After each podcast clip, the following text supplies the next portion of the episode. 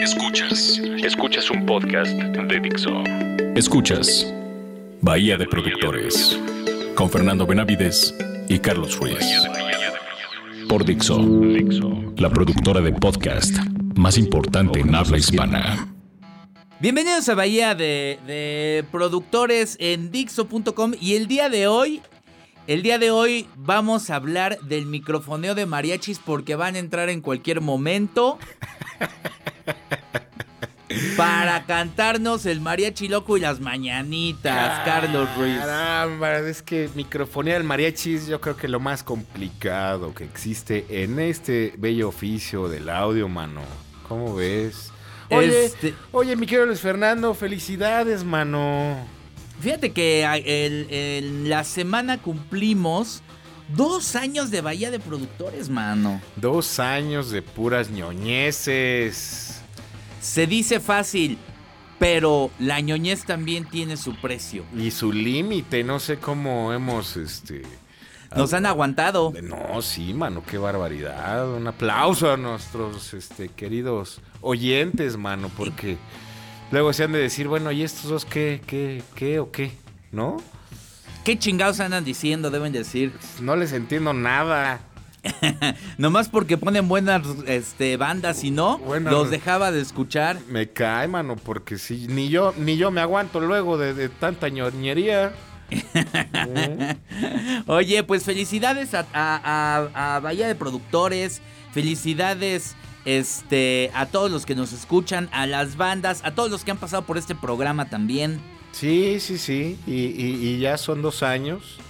Y, recordando, bueno, los que no nos siguieron, eh, los que apenas nos están siguiendo ahí en, en Dixo, en el podcast, pues este programa empezó en una dos veces H estación de radio que se llama Reactor, ¿no? Nosotros transmitíamos ahí los domingos a las 2 de la tarde, que creo que nada más nos oían nuestras mamás. Bueno, la tuya, porque a la mía no le interesa, pero. pero Yo porque eh, le pedía que me grabara, mano. Tú porque le pagas, mano, pero. pero este. Sí, creo que nada más nos oía tu, tu mamá y alguien más, ¿no? Sí, y, y- y ni siquiera creo que Romina Pons, que fue la que, la que cultivó este programa, creo que ni siquiera nos escuchaba o nos escuchó solamente la primera vez a ver si no la, acaba- la cagábamos. Sí, una vez y dijo, ah, bueno, no están tan. No están, Ajá. no están tan güeyes, ¿no? Ajá, no, no, no se salieron del aire. Exactamente, ¿no? Y, y recordando también el primer programa que hicimos fue el Bocanada de Cerati, ¿te acuerdas? Así- bueno, ah, sí, claro, el primer programa fue un, un experimento porque nadie había escogido el Bocanada cuando, ahora sí que cuando le hicieron el unplug a, a Cerati. Sí, sí, sí, en esa, en esa serie de homenajes que le hicieron ya post-mortem, ¿no? En el unplug, mano, en el unplug de Cerati, cuando ya lo- me lo desenchufaron. Exactamente, ¿no? Entonces, pues todo mundo agarró que el que de soda y que ahí vamos y que y nadie peló el bocanada, mano, más que nosotros. Curiosamente, el mejor disco de Cerati, a mi el, parecer. el ¿eh? mejor disco de Cerati justamente y nadie lo peló, ¿no? No sé, no sé qué pensar de eso. La, la verdad, porque Eh, pues, es, es, eh, efectivamente es el mejor disco de, de Don Gustavo, ¿no? Es correcto, mano. O sea, un disco eh, increíble. Pero bueno, después de eso, el programa mutó a, a definitivamente eh, lo que como hoy en día lo conocemos. Y eh, el primero que hicimos ya en forma fue de, George Martin. Así es. Abrimos ya el primer programa oficial que hicimos ya al aire en un horario ya establecido en la barra programática de Reactor. Fue el de George Martin y su disco A Day in the Life, ¿no? A Day in the Life, como no. Pero fíjate que, que de ahí en adelante hemos hecho ya suficientes programas para, mm, pues, para, para tener un, un, un acervo interesante y cada vez más ñoños y eh, celebrando este, eh, este aniversario, pues debemos decir que no será la excepción. No, este, este, vamos a advertir que, que va a ser un programa ñoño, ¿eh? Va a ser un programa muy técnico, va a ser un, podcast muy, muy específico, tirado a los procesos de, de, de audio, ¿no? Así es, a los procesos que, se pueden utilizar.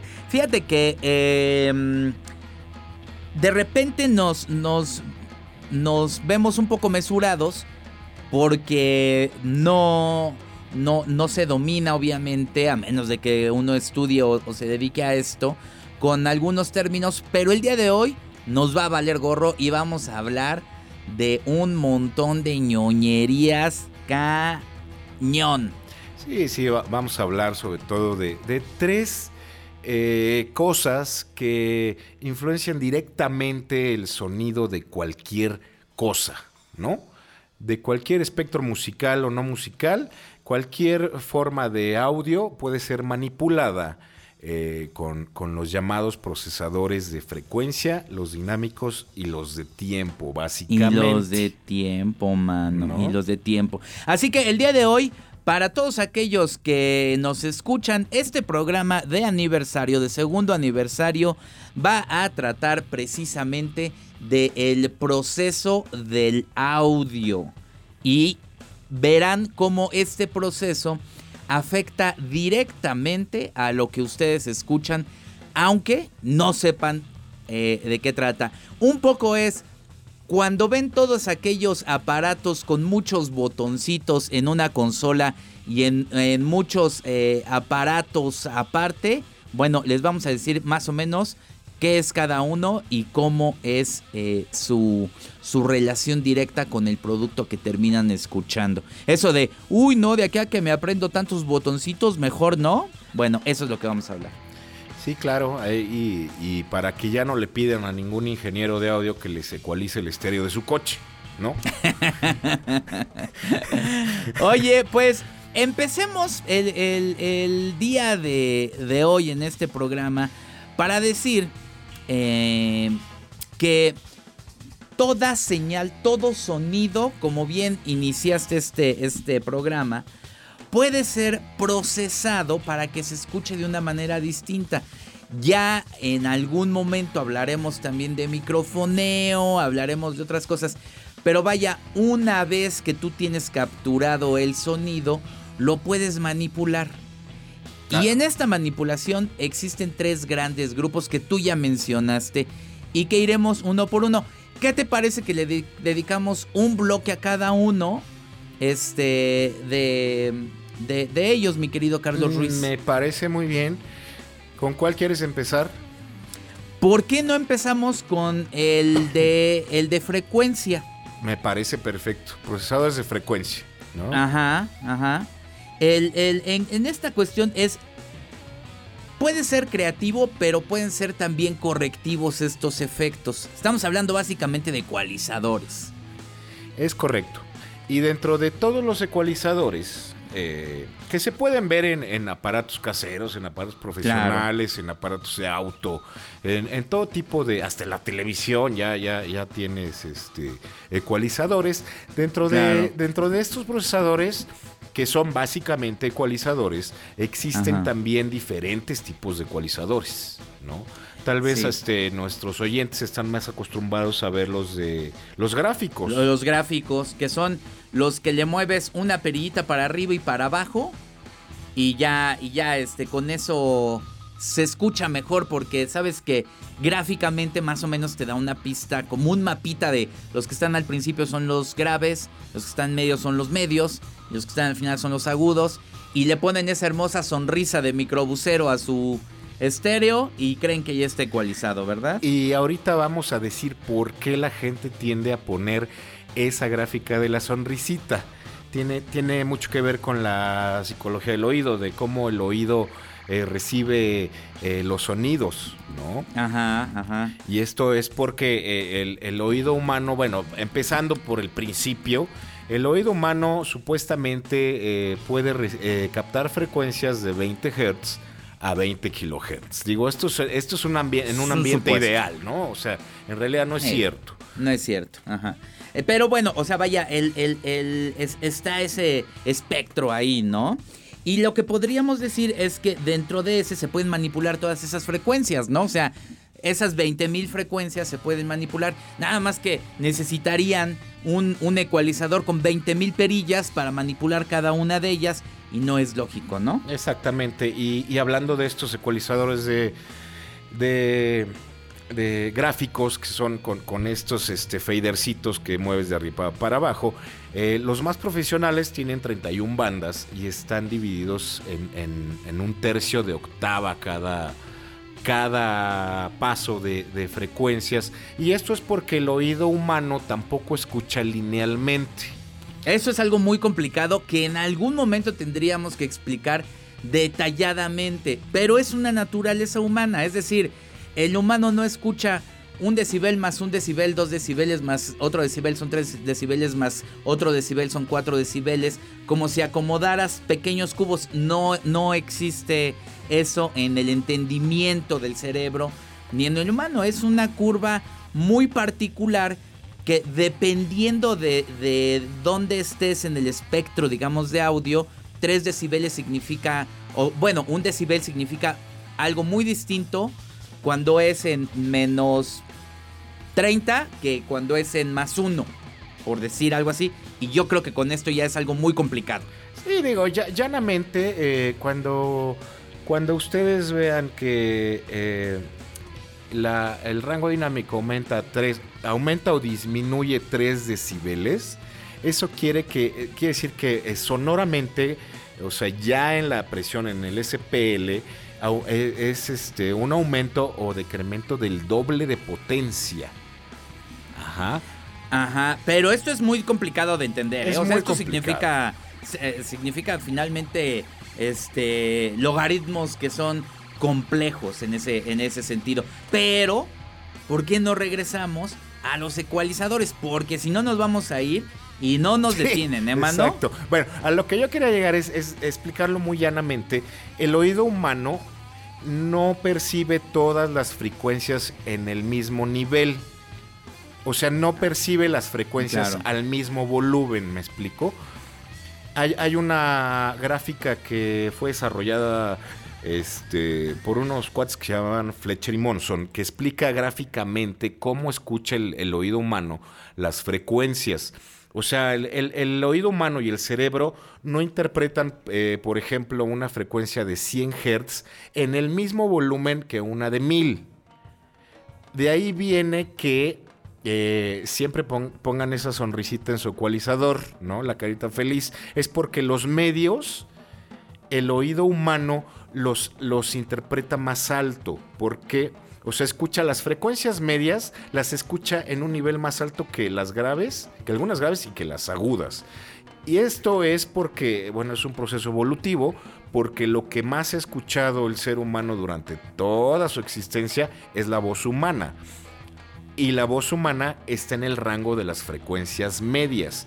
Por eso es que escucha en un nivel más alto las frecuencias medias y es de ahí que cuando le bajamos a los medios y hacemos ese sonrisito del ecualizador. Digo, esto está explicado muy llanamente, tiene, tiene una explicación científica y matemática mucho más compleja, ¿no? Sí, el, caso es que eh, para volver a resumir, porque aclaramos y volvemos a decir, eh, y reiteramos que este programa es un programa difícil, probablemente el más difícil. Ese no nos lo hubieran dejado hacer este cuando estábamos al aire, ¿eh? No, definitivamente no, porque sí tiene mucho. Estamos ñoñando mucho. Mucho. Pero, este. Cuando ustedes están en, su estéreo en, realidad y dicen quiero que suene más grave o más agudo, que ese es el ecualizador, eh, en, sistemas ya profesionales, el, el, tratamiento adecuado y detallado de ese, de ese mismo principio es el que se refiere a los procesos de frecuencia. ¿Por qué? Pues porque atacas la frecuencia de 1000 Hz, de 200 Hz, de X, ¿no? O sea, dependiendo ahí. Y ya nada más, porque creo que, también hay que, hay que decirlo, entre más profesional eh, se, vuelve el, el trabajo, existen estos ecualizadores gráficos y ecualizadores paramétricos y semiparamétricos, que es algo ya mucho más detallado, ¿no? Sí, claro, ya, ya estamos hablando de otro tipo de ecualizadores un poco más selectivos. En los gráficos no tienes opción de mover las frecuencias, tienes las frecuencias, tienes 30, establecidas. 31 frecuencias ya en los, en los ecualizadores eh, profesionales. tienes 31 frecuencias que ya están preestablecidas y no puedes este, moverlas. La diferencia con los ecualizadores paramétricos y semiparamétricos es que tú puedes, eh, mediante una perilla, escoger qué frecuencia quieres modificar, ¿no?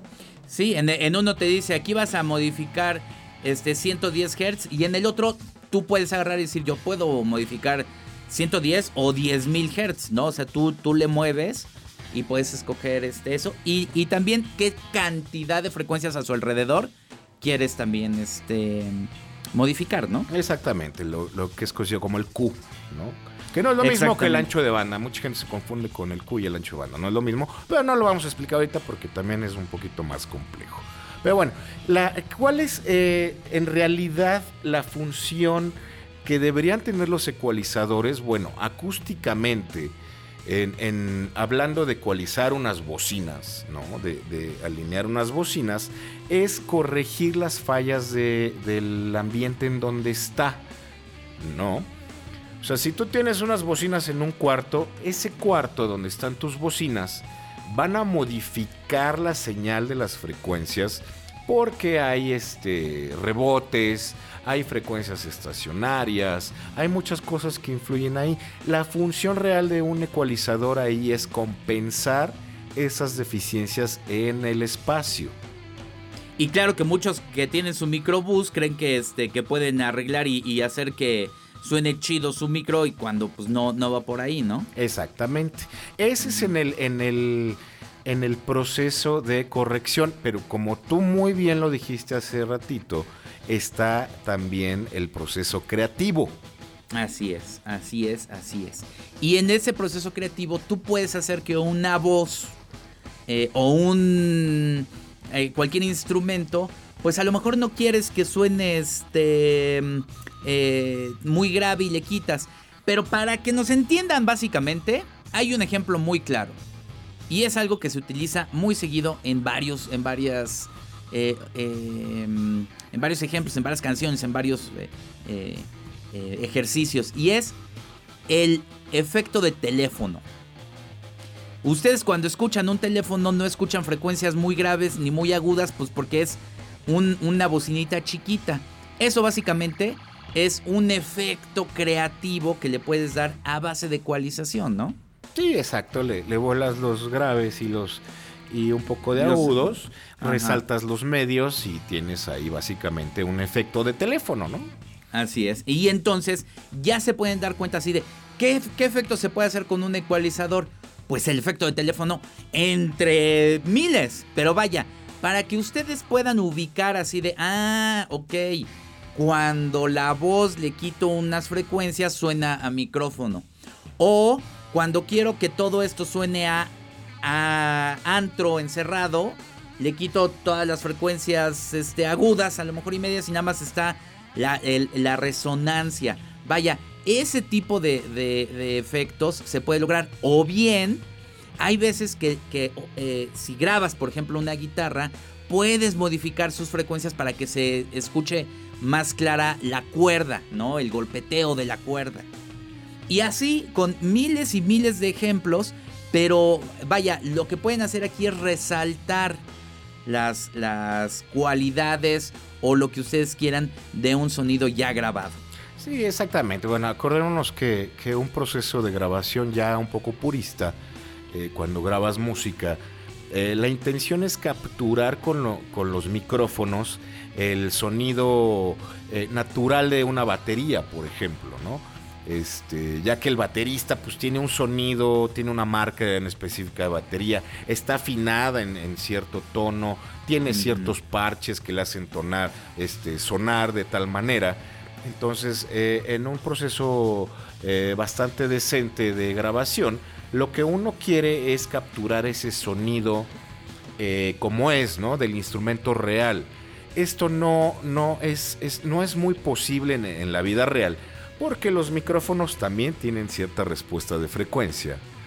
El cuarto mismo donde se está tocando la batería, eso, todo eso va cambiando el sonido eh, capturado y el ecualizador eh, como bien lo dices, puede ser en un, en un aspecto creativo, lo puedes hacer sonar, por ejemplo, el bombo más grave o más agudo, o, puedes compensar las fallas de los micrófonos del cuarto y ecualizar la batería para que suene lo más eh, parecido a, lo real posible, ¿no?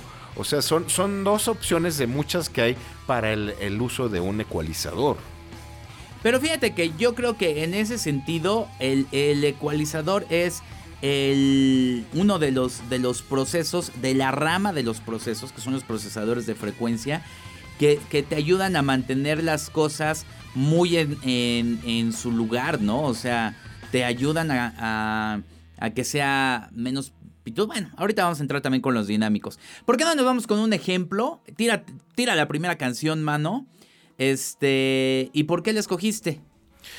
Pues mira, yo, yo más bien escogí dos eh, canciones, pero para poner un ejemplo ya en los procesadores eh, dinámicos.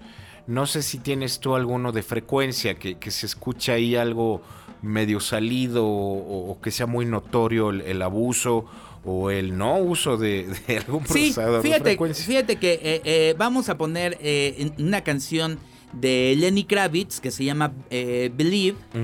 Fíjate que esta canción es, es algo, tiene algo muy interesante. Lenny Kravitz es un, purista, o era un purista del audio, que inclusive hasta grababa directo a la grabadora, ¿eh? a, la DAT en, su momento. O sea, no quería que pasara nada de proceso, ¿no? Pero también después fue uno de los estandartes de la música eh, de las grabaciones digitales con el disco 5. Aquel, aquel muy buen disco, por cierto, que estaba limitado en el Pro Tools, pero, pero ahí ya se escuchaba que se podían hacer cosas interesantes en el ámbito digital. Em, Lenny Kravitz, eh, que, es un... antes de ser este personaje todo mafufo de la moda, hay que decir que tiene mucho de buen, de buen, este guitarrista y de, y de, purista, ¿no? En, algún momento al menos lo tuvo. Y fíjate que esta canción, Believe, tiene algo muy interesante. Tiene un flanger que, es interesante, y ahorita diremos lo que es un flanger. Tiene un, un, es un, poco un Doppler en la voz, pero fíjate que también hay una ecualización muy diferente entre el, coro y los, los versos. Ajá. Y aquí, para hacer la diferenciación, le metieron bastante efecto a, la voz. Hay algo muy curioso, uno no capta, si no te dedicas al audio, que la voz tiene un efecto hasta que te dedicas al audio. En, el entendimiento común, simplemente es una canción. Pero en este caso, creo que vale la pena que, que pongan atención en la diferencia entre los versos y el, y el coro y van a decir, ah, mira, aquí se escuchaban dos voces y tenía cierto efecto que, que eh, logrado con ecualización y acá ya nada más se escucha una voz y está más al centro. Y es algo muy interesante. Sí, sí, está, está eh, interesante, ¿no? Bueno, está presente. De entrada un flanger, de uno, platiquemos que es un flanger. Un flanger es un efecto que en realidad es un procesador de frecuencia. Es un procesador de frecuencia. Sí, que ahí eh, escoges una frecuencia y la desfasa mano. Exactamente, eso es como un barrido de, frecuencias, va modulando la amplitud, pero va afectando a. se van moviendo las frecuencias, ¿no? Entonces esto hace que se oiga Exactamente. Hay, cancelaciones, hay sumas, hay, muchas cosas que pues, ya también son un poquito más complicadas, pero en realidad es un procesador de frecuencia ya creativo, se usa en procesos creativos, ¿no? Y aquí eh, creo que vale la pena que, lo escuchen. Y es una buena grabación. Es de, una época en la cual este, Lenny Kravitz se, preocupaba mucho porque sonara muy bien su, su, su música. Y pónganle atención en especial a esas, este, a esas voces de Lenny Kravitz. Pues vamos a verla.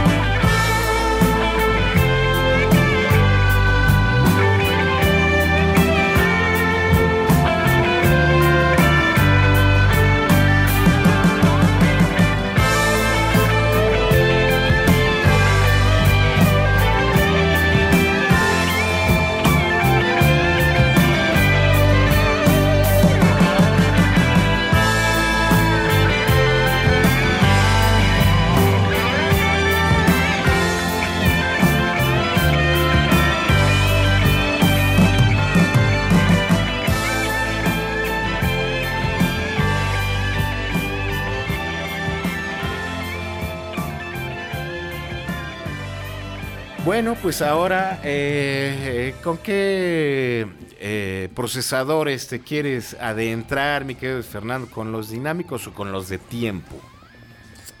Con los dinámicos, mano. Muy bien. Nosotros hablamos mucho, eh, sobre todo en las masterizaciones, y somos bien insistentes y bien payasos con eso, cuando decimos que un un disco o una masterización está muy comprimida. ¿no? Exactamente. Lo, decimos mucho o cuando decimos que esa masterización está muy bien lograda, es porque es muy fácil abusar de estos procesadores. Pero a ver, platícanos tantito de, que, de qué se tratan estos procesadores dinámicos, mi querido Luis Fernando. Es, una vez más, es difícil entrarle al tema y que parezca sencillo. Pero bueno, tratando de, hacer esto lo más sencillo posible es controlar el volumen en algún aspecto, ¿no? De alguna manera, el volumen de las cosas que están ocurriendo. Ahora bien, eh, puede ser eh, controlar el volumen que se pasa o, o el volumen que está bajito, subirlo. Básicamente, en el principio más, más, más primario de, los procesadores dinámicos es eso. Puede haber, o más bien, una vez ya dentro de, estos procesadores, ya hay infinidad de cosas. Hay unos que lo hacen con las frecuencias fundamentales, otros con armónicos, otros que son excitadores, otros que son compresores, otros que son limitadores. Ya hay un, una amplia gama para lograr este objetivo. Pero básicamente es el control en volumen de la señal, ¿no? Sí, exacto, del rango dinámico. Esto pues, sería un poquito más fácil de explicar si tú a un procesador, a un compresor, digamos, ¿no? Que es, que es un procesador de dinámico. Tú le inyectas una señal de audio de, digamos, 3 decibeles, ¿no? Ajá. Tú puedes controlar eh, ¿qué cantidad de esos 3 decibeles quieres que salga? A la entrada tienes 3 y tú le puedes decir que a la salida tenga 1. ¿Me explico? Tú le pones un threshold, un, tope, una bandera, ¿no? Tú le dices, cuando pase de aquí, cuando pase de este nivel, quiero que lo comprimas y le bajes, como bien dices llanamente, el volumen. Entonces tú ahí estás protegiendo tu rango dinámico, uno, de la distorsión, uno de, muchas cosas, de la saturación, de muchas cosas que no quieres que pasen en tu, en tu grabación o en tu sala o en tu equipo de audio, lo estás protegiendo básicamente para que no ese rango dinámico no llegue a la distorsión. Entonces tú puedes controlar el nivel de salida pero mucho ojo, abusar de este procesador puede hacer que las cosas se oigan totalmente aplastadas y sin ese rango dinámico que justamente enriquece a la, música, ¿no? Sí, porque tiene que tener cierta naturalidad. En, en, el mundo existen sonidos que son eh, suaves y sonidos que son este, altos. Y tienes que tener la conciencia de que está bien que, hay, que existan sonidos que son bajitos, ¿no? Y hoy en día en la masterización los sonidos bajitos los avientan también hasta arriba y ya no tienes esa riqueza en el rango dinámico. Exactamente. ¿no? Entonces, eh, lo que hacen muchos estos procesadores es que emparejan toda la señal. También la que está muy bajita, la suben, la aumentan de, volumen.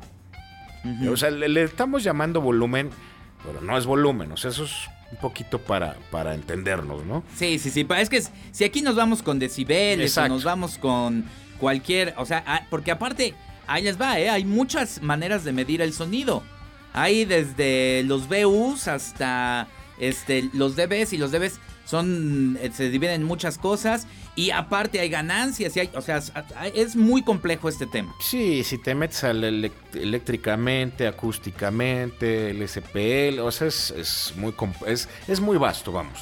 Pero bueno, lo, mucho de lo que hacen los compresores y los limitadores es que las la, eh, el rango dinámico que está abajo lo levantan, vamos, y el que está muy arriba lo bajan. ¿Me explico? ándale. E, entonces todo queda muy plano, el rango dinámico se vuelve muy, muy parejo. Entonces no hay este, estos este, dinámicas, no hay estas, estos rangos dinámicos que suben y bajan, sino que todo se oye en el mismo nivel y es cuando se empasta todo y es cuando se hace un desastre, ¿no? Fíjate que hay algo que me parece este, mm, interesante. Em, las canciones, por ejemplo, y me gusta poner este, esto como referencia, las canciones eh, de Pink Floyd tienen una muy buena, muy buen juego dinámico. Nunca vas a ver un cepillazo en estas canciones, al contrario, hay veces que se van y se sostienen en el fondo y van creciendo y tienen toda esta riqueza. No así las canciones pop que todo suena hasta arriba. Pero esa es la diferencia. Sí, exactamente, ¿no? Eh, recordando también que en una buena mezcla, eh, pues debe de haber planos, ¿no? Ajá. Debe de haber cosas un poquito más abajo de nivel que otras, otras eh, más, más agudas, más graves, etcétera. Pero jugando con los niveles, con el rango dinámico, ese, ese, es lo que hace interesante eh, a la mezcla, ¿no? Que tenga unos, eh, unos rangos dinámicos distintos, ¿no? Que una guitarra, por ejemplo, se oya más bajo que, que otra guitarra o que un piano o que un teclado, ¿no? Este, eh, como bien lo dices, ya en el pop todo suena al mismo nivel, todo. Entonces ya no hay esa riqueza en medio de todos estos rangos dinámicos de, de, los diferentes instrumentos. Ya todo está en el mismo nivel y todo es un cepillo y eso se pierde, eh, pierde totalmente la coherencia de, cómo se escucha la música, ¿no? Entonces, abusar de este procesador es muy común. Gente que no sabe usarlos o no tiene el gusto, porque también es una cosa de gusto, ¿no? Y sabes que también hay, hay, que decirlo ya en cuestiones de, de la grabación. Por ejemplo, eh, un bajo el, instrumento del bajo. ¿A ti te gusta el bajo, no? Me encanta, me encanta tocar el bajo, me encanta. Me encanta, sí. Eh, el, un bajo, eh, hay veces que requiere eh, como una ayudadita, si, si el ejecutante no es ducho. Exactamente. Requiere una ayudadita para que se sienta parejito. Exactamente. Aquí entra un proceso dinámico. Exactamente. eso, eso que acabas de decir, mi querido Fernando, es lo más importante yo creo que para manejar este, este procesador, si el ejecutante del instrumento es totalmente disparejo, por ejemplo un baterista que eh, le pega a la tarola eh, muy disparejamente, a unas les pega muy duro y a las otras ya le pegó muy bajito, bueno, ahí sí pues se vale echarle una ayudadita con el compresor, ¿no? Pero si tú tienes un gran ejecutante, un gran baterista, tocando con sus golpes parejos, con todo controlado, híjole, e, es hasta casi innecesario ponerle un, compresor, ¿no? estoy de acuerdo. Ahora, ya saben, eh, ahora, nosotros estamos hablando de compresores, pero existen compresores por bandas, ¿no? O sea, que solamente afectan las frecuencias graves o, o, tú le marcas qué tipo de frecuencias obviamente en los sistemas que ustedes están, o bueno, las canciones pros que están escuchando muchas veces, agarran un compresor y dicen esto solamente para estas frecuencias, otro compresor aparte para este otro grupo de frecuencias, otro para este, este, la forma en la cual se, hacen esas divisiones es ahí un, un este, crossover, ¿no? O sea, también es Vaya, el audio es muy complejo, realmente es un muy complejo. Y una de las cosas que yo siempre he dicho es que el audio es una bestia que no se puede domar. Solamente puedes medio guiar para que tenga un buen, un buen este, camino. Porque al final, por más que tú estés controlando la grabación y su, y su proceso, al final va a caer en algo que tú no puedes controlar nunca porque no sabes hasta, dónde va a llegar. Entonces es un juego muy complejo, el del audio, y no se puede domar este, por todo. Por eso es, existen tantos y tantos y tantos este, procesadores, tantas mediciones y porque también nos gusta hacernos la vida complicada, ¿eh? Sí, exactamente. Digo, todos estos procesadores de los que estamos hablando son para de alguna manera sentir que tenemos el control, pero en realidad no lo tenemos. No lo tenemos. El audio es una bestia innomable, es, es, es, algo muy complejo. Su comportamiento en el medio ambiente es muy complejo. ¿no? Entonces todos estos procesadores pues nos echan ahí una manita para, para medio tenerlo dentro del control, pero para que se den una idea hasta la temperatura del medio ambiente afecta el audio. O sea, y lo afecta de manera drástica. Entonces es, es, es, una carrera, es un oficio que es... Tienes que estar muy ducho, muy pendiente, muy estudiado, si no vas a hacer puras porquerías, mano. Y eso, y eso es lo que está pasando ahorita con, con todos estos productores nuevos, con todos estos, con todos estos ingenieros que no saben, que no estudian, ¿no? O sea, hay muchos ingenieros, vamos, y, vale la pena decirlo, que no estudiaron, ¿no? Porque era la, vieja escuela así se, se, formó. No estudiaron en una escuela, ni, ni fueron a clases, ni nada. Aprendieron con, con algún maestro y aprendieron con ya haciendo las cosas, ¿no? Y hay unos ingenieros que son wow, ¿no? Que lo tienen muy claro. Pero sí, como bien dices tú, es, es, el audio es algo muy complicado y estos procesadores nos ayudan un poco, ¿no? Pero hay que entenderlos también. Hay que entender cómo funciona el audio. Claro. Y hay que entender cómo funcionan estos procesadores, ¿no? Claro. Fíjate que eh, en, esa cuestión de que entre más em, ducho estés en cuestión de, de em, técnicas y todo, también, y aunque no lo crean, mucho cuenta el azar, ¿eh? Claro. O sea, de repente, y lo hemos dicho en muchos programas de Bahía, hay, hay, estudios que no tienen nada de, de, tratamiento acústico y suenan increíble y son por azar. Entonces, aun cuando el más ducho esté, de repente las cosas salen por donde menos te, te das cuenta, ¿no? Sí, exacto. Eh, pues hay que tener en cuenta que las orejas, los oídos, siempre van a ser los mejores jueces y, la toma de decisiones, tener esa conciencia de tomar decisiones para manipular estos aparatos es muy importante. ¿no? Bueno, ahora sí, aviéntate una canción, mano. Pues mira, yo quiero poner de ejemplo este, este abuso de los compresores y los limitadores, porque esta rola, a pesar de que el grupo me gusta mucho, es un grupo sueco que se llama Catatonia, que es ahí como ya de prog metal y empezó siendo así medio dark eh, y fue evolucionando y son muy buenos músicos, es, es una muy buena banda sueca. Pero en este disco, que es muy bueno de hecho, abusaron de una manera terrible con la compresión. Ok, o sea, en este vamos a ver lo que no se debe hacer. Exactamente. ¿no? Que mm. mira, al final del día le viene bien porque es, es, un, es metal, ¿no? es, es, un grupo de pesado, ¿no? Y, y sí, para tener control a veces en este tipo de música, pues sí es necesario meterle ahí su, buena eh, dosis de compresión, pero creo que abusaron y creo que hasta se llega a escuchar un poquito de distorsión. Mm, que es lo que, es lo que platicábamos, ¿no? Pongan la atención sobre todo a la batería. La batería suena totalmente plana. O sea, me refiero plana al, nivel. suena muy exagerada, ¿no? O sea, eso es lo que tienen que, poner atención. Las guitarras también están sobrecomprimidas y hasta ahorita que la escuchen van a entender de lo que estamos hablando, ¿no? Oye, fíjate que también eh, hay, y lo hemos dicho muchas veces, ¿eh?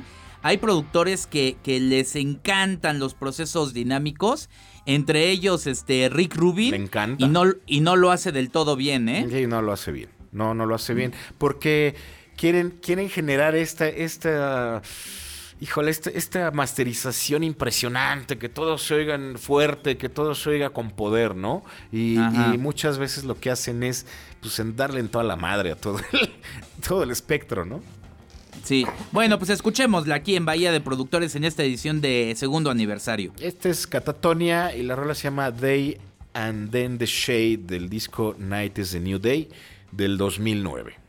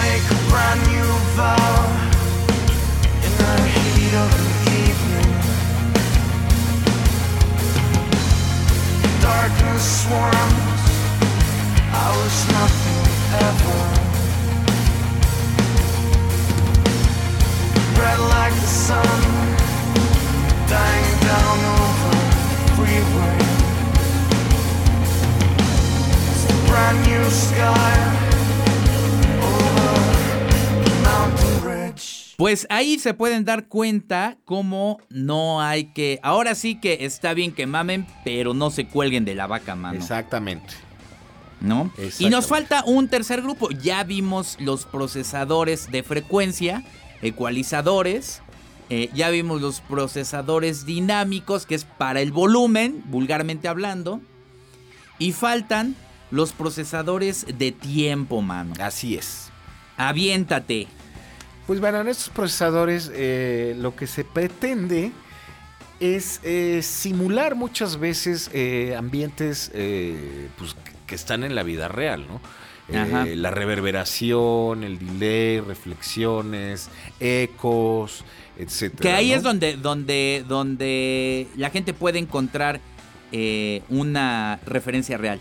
Un eco es un procesador de tiempo, ¿no? Porque igual y no saben lo que es un delay, ¿no? O lo que es una reverberación. Exacto. Pero nada más entiendan que cuando uno dice eco, eco, esas repeticiones es un proceso de tiempo. Exactamente, es una... Eh, eh, eh, todos los espacios físicos tienen, tienen una reverberación en, en algún nivel, tienen un eco en algún nivel. Un cuarto eh, tiene un, nivel, un nivel de reverberación. Y esto se da porque cuando el sonido sale de su fuente, sea la voz, sea un instrumento, sea eh, pegarle una mesa, lo que sea, esto, eh, este sonido viaja en el aire y se va a encontrar con un objeto, una pared, el piso, el techo, una mesa, donde va a rebotar ese sonido y va a regresar a la fuente de donde provino, ¿no? Ajá. Esto va a pasar, este, este, este regreso de la señal original va a pasar unos milisegundos después o unos segundos después, y entonces es cuando se produce el eco. Ajá, exactamente. Oye, ¿y, y cómo se usa cuando estamos hablando de grabaciones? Bueno, esto también es para tener cierto control de estos ambientes. Cuando uno graba en un, en un eh, espacio que no está tratado acústicamente, es decir, que no absorbe el sonido original en las paredes o en el techo o en el piso, se hace, bueno, sobre todo cuando es un nivel alto, si tú le pegas una tarola, bueno, y si estás en un, en un cuarto que no está tratado acústicamente, que no absorbe, bueno, el nivel de reflexiones es tremendo y eso lo va a captar el micrófono y vas a perder eh, control de tu grabación también, ¿no? Del sonido de este instrumento. Entonces, por eso se adecuan los cuartos, los estudios, para que absorban esas reflexiones y tú más tarde se las puedas poner artificialmente, pero con el... Controladas. Exactamente. ¿no? Que ojo, no es lo mismo a cuando las mujeres se, se depilan todas las cejas y luego se las tatúan, ¿eh? Exactamente. no es lo mismo. Entonces, esa es básicamente la función de estos procesadores. También hay una función creativa, por supuesto.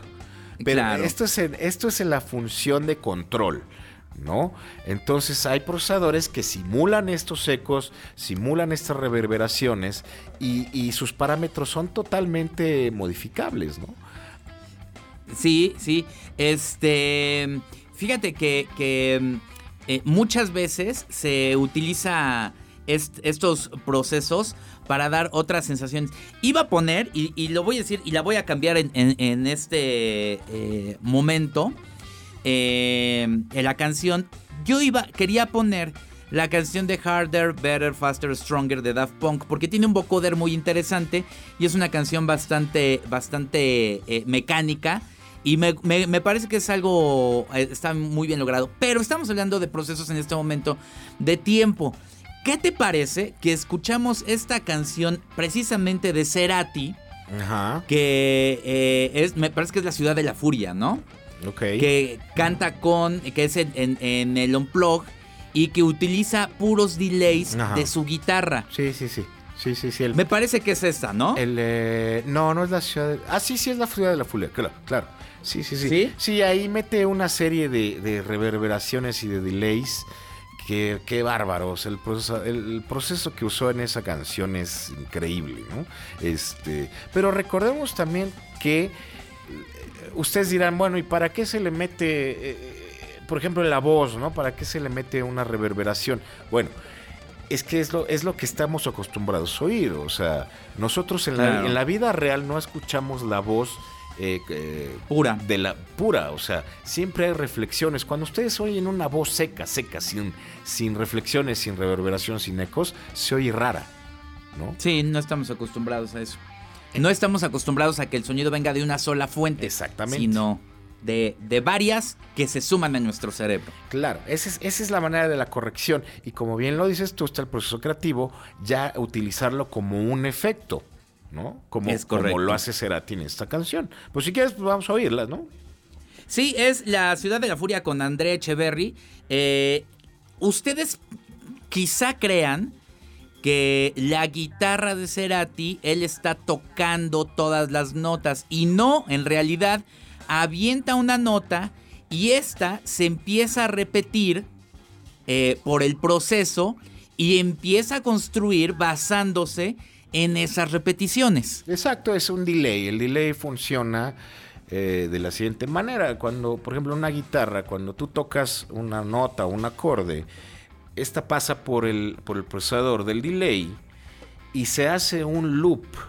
O sea, y hace una copia. Exactamente. Hace una copia y hace un loop, hace unas repeticiones de ese sonido hasta que se va desvaneciendo. Tú puedes modificar hasta cuándo quieres que toque esa nota. Puedes decirle que la toque tres veces o puedes decirle que la toque 40. Por siempre, ¿eh? Ajá. Exactamente, ¿no? Ahora, en realidad, un delay, eso es en, en- en un efecto, ¿no? Por ejemplo, en un pedal de guitarra. Pero un delay en realidad es un retraso. Eso ya se utiliza ya en sonido en vivo para alinear Claro. bocinas o para alinear estas cosas. Tú retrasas la señal que llega para emparejarla con otra que está más cercana. Así es, es ¿no? correcto. Bueno, pero ese ya Pues es otro boleto. Ese ya es, es otra otra cosa. cosa. Y es. Porque hay, hay. Déjenme decirles que en el audio hay dos tipos también de. de. de juegos, ¿eh? El juego en vivo y el juego de estudio. Sí. Y los dos son tremendamente complicados. Y por lo regular, el que se dedica al en vivo tiene suficiente para no dedicarse al estudio y viceversa. Exactamente. Sí, son- Yo soy de estudio, mano, porque tú le haces más al vivo, pero a mí me parece que es bien complicado el en vivo. Sí, te peleas. Es que es un ambiente menos controlado, totalmente menos controlado. En el estudio, eh, todos los procesos, todas las grabaciones, pues es- eh, estás en, una- en un ambiente que puedes tener un poquito más de control. En vivo, híjole, les encargo. Sí, sí, sí, sí, sí, sí. Bueno, pues escuchemos entonces La Ciudad de la Furia en la versión Unplug y escuchen y traten de, de ubicar que las notas que se repiten no las está tocando Cerati, sino es un efecto y lo hace muy bien.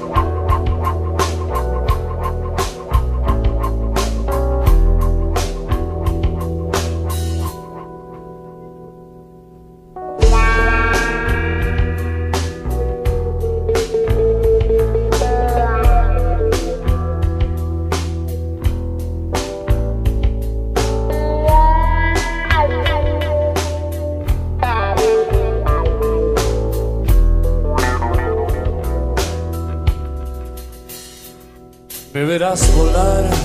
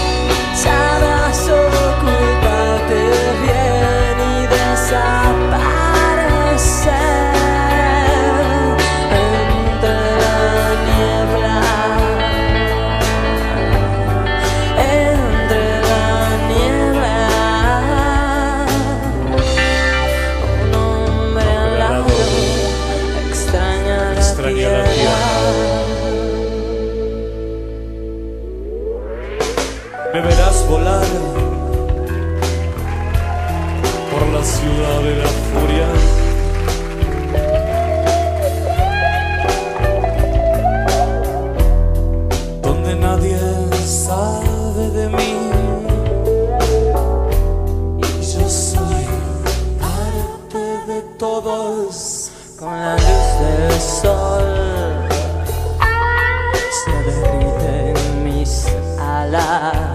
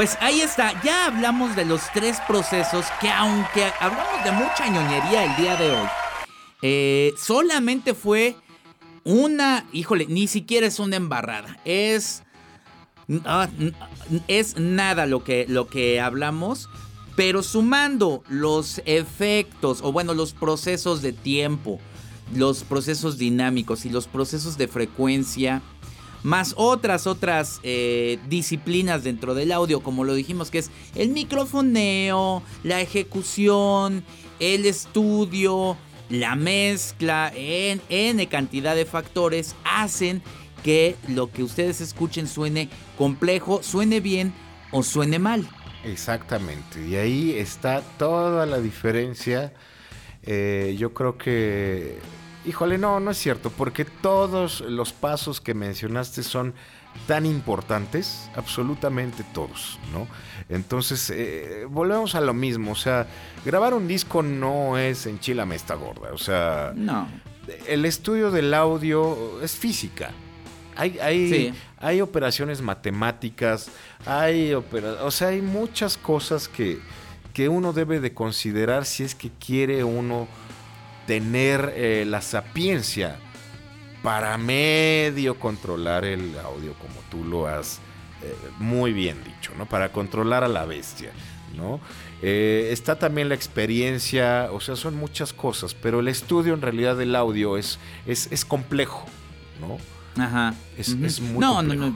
Y es, y es este diferente en cada caso, absolutamente. Por eso no, no, es, no es sencillo, es eh, en cada estudio eh, de grabación tiene sus pros, sus contras, cada banda hay unos que tocan mejor que otras, este, cada grabación, eh, si grabas en cinta, si grabas en, en, en digital, todo tiene pros y sus contras y es, y es complejo. Aquellos que logran hacer o dominar esta bestia de una manera más constante y, con más maña es el, disco que cuando lo escuchamos, lo escuchamos de una manera correcta. Una vez más, es muy difícil agarrar en un disco cuando a, nivel de consumo masivo no dice la gente, ah, está increíble el proceso que le pusieron. No, por supuesto que no. La suma de todo eso hace que sea eh, aceptado, ¿no? O que pase a la posteridad. Independientemente de la mano chayotera de la radio y de las este y de las y de los canales de televisión y demás, lo que pasa a la historia, pues es lo que o, lo que lo que puedes agarrar y admirar es lo que mejor eh, manejo tuvo de todos estos elementos. Sí, exacto. Aparte, pues la gente que escucha la música pues, por puro gusto, ¿no? Que no le interesa nada del audio, pues no tiene por qué saber esto, pues ni le interesa, ¿no? O sea, ellos escuchan y ya. Ahora, lo, que es verdaderamente preocupante ahora con las, con las nuevas generaciones, que también ya lo hemos dicho, que ya es la generación del MP3, del Spotify, del YouTube, y ya se están acostumbrando a escuchar la música con esas carencias, ¿no? Entonces ya no hay una idea real de qué suena bien y qué no suena bien, ¿no? Digo, a pesar de que es una cosa de gusto, ¿no? Porque la música y, es una cosa de gusto y a ti te puede gustar cómo suena un disco y a mí no. Y eso es perfectamente válido. Claro. Pero ya no, ya no está la conciencia real de cómo debe de sonar la música, ¿no? Y eso es bien preocupante, mano. Fíjate que voy a decir algo, voy a hacer una declaración muy fuerte, ¿eh? Este, venía pensando justamente en este programa eh, y en todo lo que íbamos a decir en cuestión de ñoñerías y demás. Y fíjate que llegué a la conclusión, triste conclusión, que hoy en día que las bandas, y, hay algo que se tienen que meter a la cabeza, perdonen a aquellos eh, que tienen a su banda y que quieren y que pueden hacerlo. Qué bueno, qué, bueno que tienen esa, que son proactivos, pero no son productores. O sea, no, hay una gran diferencia entre contratar a un buen productor y que ustedes lo hagan. No tienen la capacidad para producirse ustedes mismos. Solamente Prince tenía la capacidad para producirse a sí mismo. ¿No? Entonces, si quieren eh, hacer su, su banda, júntense, junten una lana, contraten un buen productor, un productor de verdad que ya sea estudiado y que tenga experiencia y no quieran ustedes hacerle al chilazo y meterse al, al, al Pro Tools, porque es diferente, son, son espacios diferentes. Hoy en día ya no se toma en cuenta todo esto que estamos diciendo. Existen cosas tan absurdas este, y bandas tan, tan, tan eh, poco profesionales que creen que lo, que lo pueden hacer.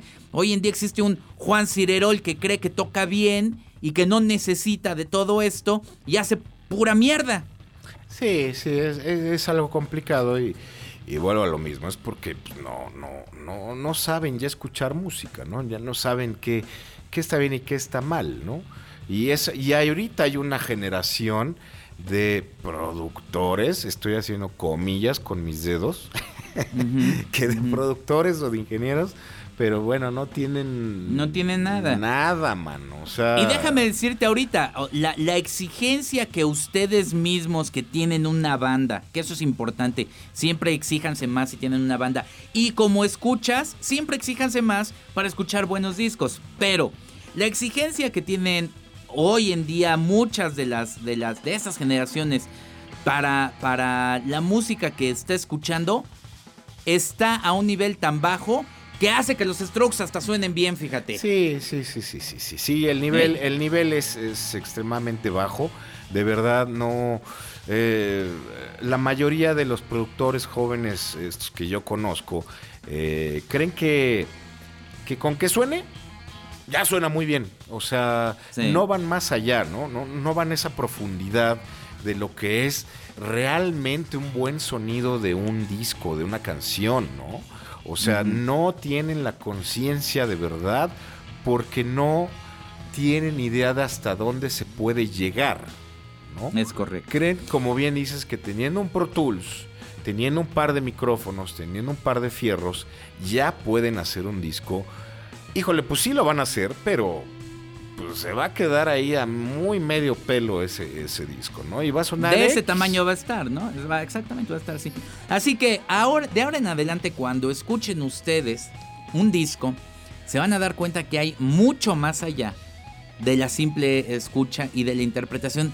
Hoy en día, inclusive hasta la interpretación se puede resolver a través de estos tres procesos de los que acabamos de hablar. Sí, sí, sí, son los procesos, eh, los procesos básicos, ¿no? De, para control del audio, frecuencia, dinámica y tiempo. O sea, con estos tres procesadores tú medio puedes controlar eh, lo que pasa con el audio. Hay muchísimos más, muchísimos más, que ya son eh, variaciones en realidad de, de estos tres este, procesadores, ¿no? Que son los básicos. Los demás ya Ajá. son modificaciones, ya son variaciones y son más para un eh, encuentro creativo, ¿no? Con, con la música, Claro.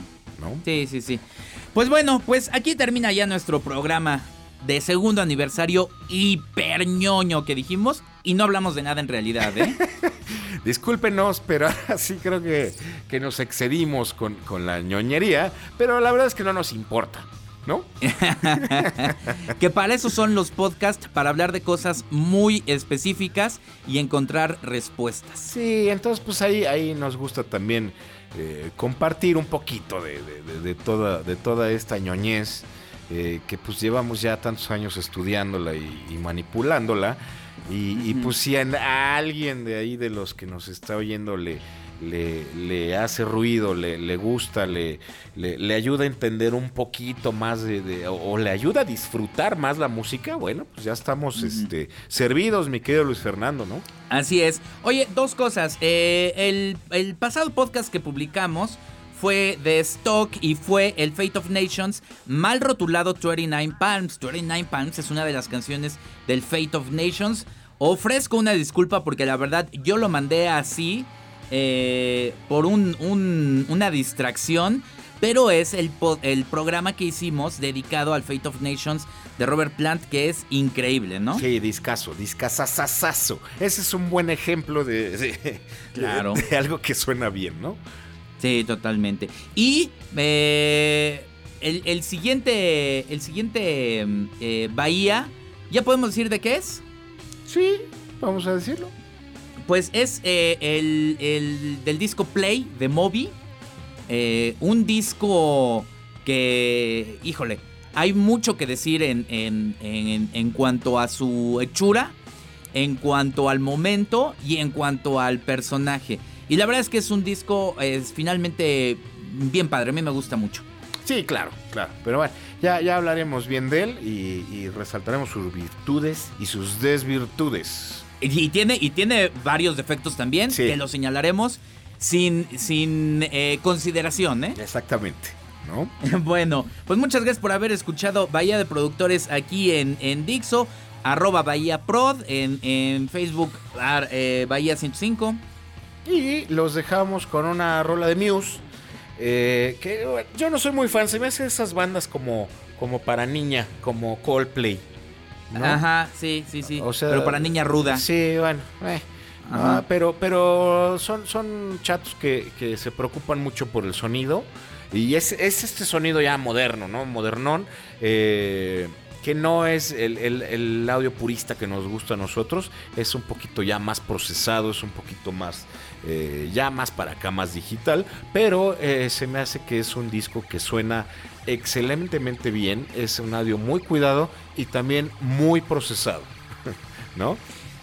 Pero. Eh, eh, ¿cuál- ¿Vas por- con Super Massive eh, o, o por cuál canción no vas a poner? quiero poner Histeria, o si quieres poner la otra también. No, la que tú quieras, la que tú quieras. Yo también creo que es un, un audio muy procesado, pero pero creo que está este, de acuerdo a, a lo que quieren, ¿no? Sí, exactamente. Pues pongamos Histeria, ¿no? De, de- Sí, claro, del- venga, venga. Del disco Absolution del 2003. Y nos oímos la próxima semana. Mi querido Luis Fernando, un placer como siempre, mi hermano. Y muchas felicidades, mano, por este segundo aniversario y que vengan muchas ñoñerías más. Exactamente. Adiós. Bueno, ay,